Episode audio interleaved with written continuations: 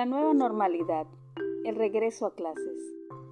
Soy Diana Martínez Juárez, licenciada en Derecho con maestría en Educación.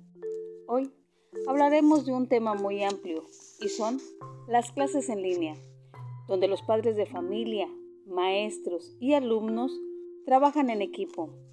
Esteban Moctezuma, titular de la Secretaría de Educación Pública, detalló que se trabaja en el programa Aprende en Casa el ciclo 2020-2021 continuará con la modalidad a distancia en gran parte del país durante el siguiente año.